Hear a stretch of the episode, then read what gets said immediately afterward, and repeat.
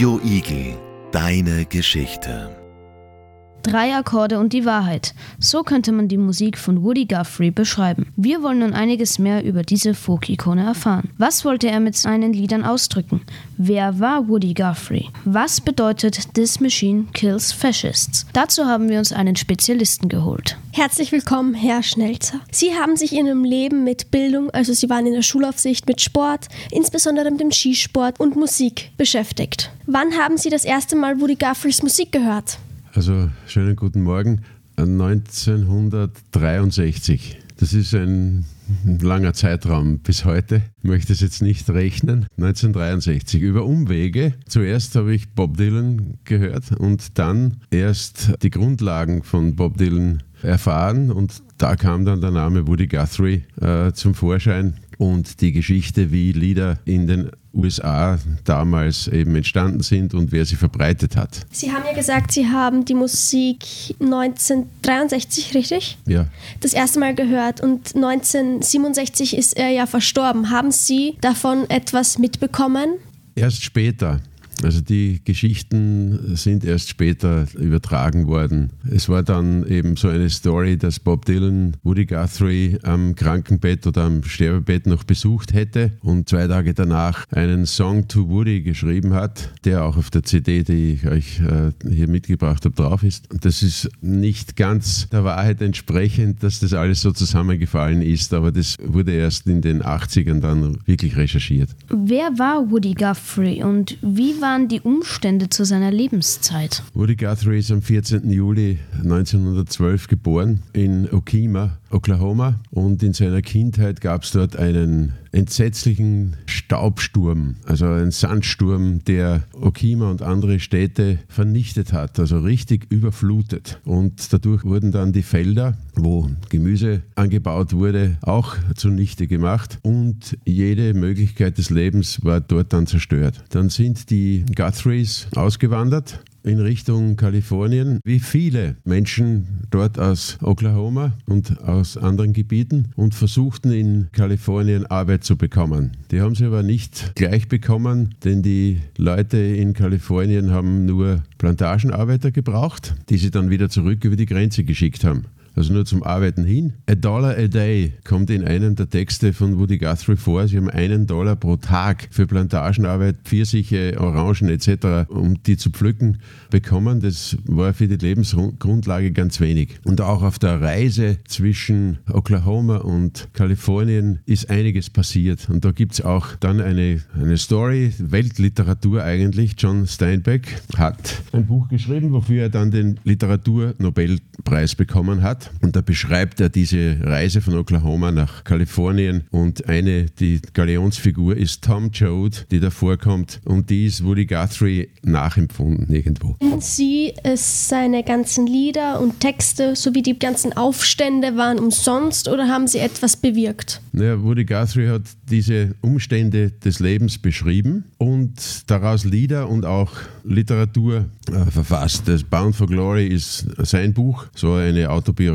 Und er hat dann die Lebensumstände beschrieben, aber auch die Schönheit äh, dieses Landes USA.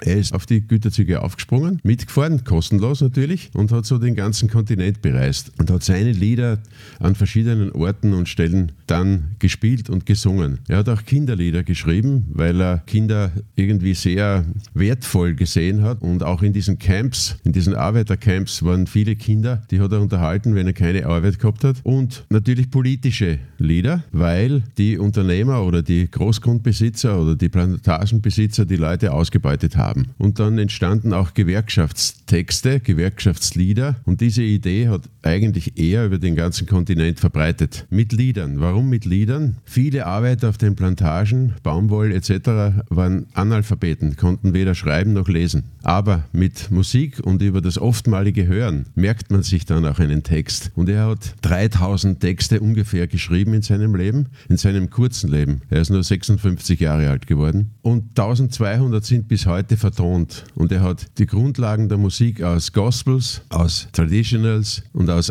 anderen Folksongs genommen. Das heißt, es war nicht alles seine Musik und seine äh, Melodien und hat versucht, die möglichst einfach zu gestalten. Ihr habt gesagt, äh, drei Akkorde und die Wahrheit, das war auch so, ja. Möglichst einfach, damit die Leute verstehen, worum es da geht. Was ist eigentlich eine Gewerkschaft? Eine Gewerkschaft ist eine Organisation, die Arbeiter einer Fabrik oder, oder eines Landes oder was immer gründen, um ihre Rechte zu sichern. Dass sie gerechte Löhne bekommen, Sozialversicherung bekommen, äh, versichert sind, wenn sie krank sind, Urlaubsansprüche haben. Das erkämpfen Gewerkschaften oft mühsam. In der Geschichte weiß man das äh, gegen Unternehmer und gegen jene, die halt Leute immer wieder ausbeuten wollen. Und ob das jetzt wirksam war, was er gemacht hat, kann ich nicht sagen. Es gibt starke Gewerkschaften in den USA und es gibt auch Umweltbewegungen, die sich auf ihn berufen und vor allem auf Pete Seeger. Das ist der andere, äh, der auch Songs geschrieben hat mit den Inhalten. Was wirksam ist, in manchen Teilen der Welt geht es noch schrecklich zu. Da haben weder Kinderrechte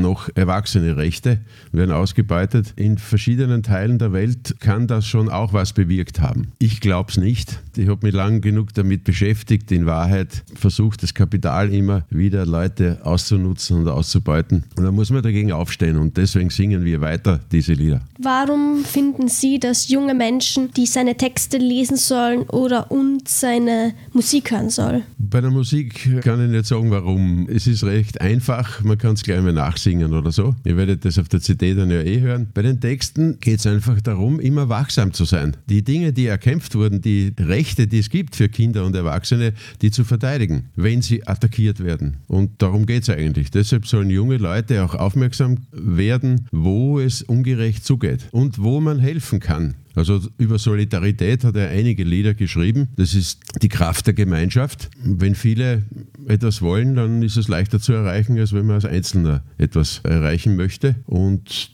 die Texte sind immer eigentlich mit Lösungsansätzen auch versehen. Also wie könnte es anders gehen? Immer in den letzten Strophen, auch wenn was beschrieben wird, was sehr negativ ist, in den letzten Strophen biegt er das immer so hin, dass es positive Dinge gibt und dass es Lösungen gibt. Und das ist das Geheimnis, denke ich, auch von Woody Guthrie's Songs. Was bedeutet denn eigentlich der Spruch, der auf seiner Gitarre stand? This machine kills fascists. Also diese Maschine tötet Faschisten. Ja, äh, er war im Zweiten Weltkrieg in der Handelsmarine auf einem Schiff, auf mehreren Schiffen eingesetzt. Die Schiffe, wo er drauf war, wurden dreimal versenkt und er ist immer wieder davongekommen. Und in den USA wurde der Aufruf im Zweiten Weltkrieg aktiv zu werden als Soldat oder als was immer gegen die Faschisten in Europa. Adolf Hitler hat den Zweiten Weltkrieg angezettelt und den Faschismus über Europa ziehen wollen. Und dagegen haben sich amerikanische Arbeiterinnen und Arbeiter und Menschen zu wehren versucht. Deshalb sind sie auch in den Krieg eingetreten. Und da war eine große Begeisterung, diesen Faschismus zu bekämpfen. Und er hat äh, dann auf seine Gitarre raufgeschrieben, This Machine Kills Fascists, weil er mit den Liedern auch gegen diese Faschisten angesungen hat. Er hat auch Lieder ge geschrieben mit diesem Thema und das hat er sich raufgeklebt. Ein Bandmitglied hat das noch immer oben, auch heute noch. Und gegen Faschismus muss man jederzeit was tun, nicht nur damals, auch heute. Was ist denn jetzt eigentlich genau Faschismus? Die Herrschaft einiger weniger mit brutalen Mitteln nicht zurückschrecken vor Folter und Mord und Totschlag, über die vielen, über die Menschen Macht äh, zu haben und sie auszunutzen, auszubeuten und für die eigenen Ziele dieser wenigen hier arbeiten zu lassen. Mit allen möglichen Mitteln, die man sich vorstellen kann. Folter, Tod, Gefängnis. Es gibt ja immer noch äh, Staaten in dieser Erde, die sowas wie Faschismus leben. Nordkorea. In Ungarn sind wir am Weg dorthin.